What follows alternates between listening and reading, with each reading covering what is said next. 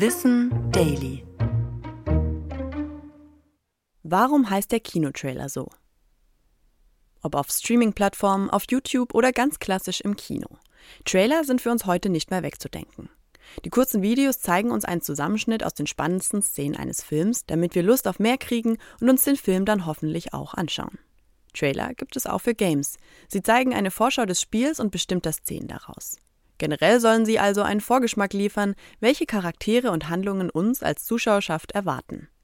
Das Wort Trailer hat aber nichts mit Trailerparks oder dem LKW-Anhänger zu tun. Aus dem Englischen übersetzt heißt es so viel wie nachhängen. Das erklärt sich dadurch, dass Trailer früher tatsächlich nach dem Film im Kino gezeigt wurden. So entstand der Spitzname Trailer.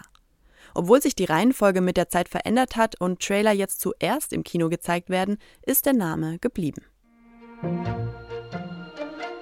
Das war Wissen Daily, produziert von mir, Anna Germeck, für Schönlein Media.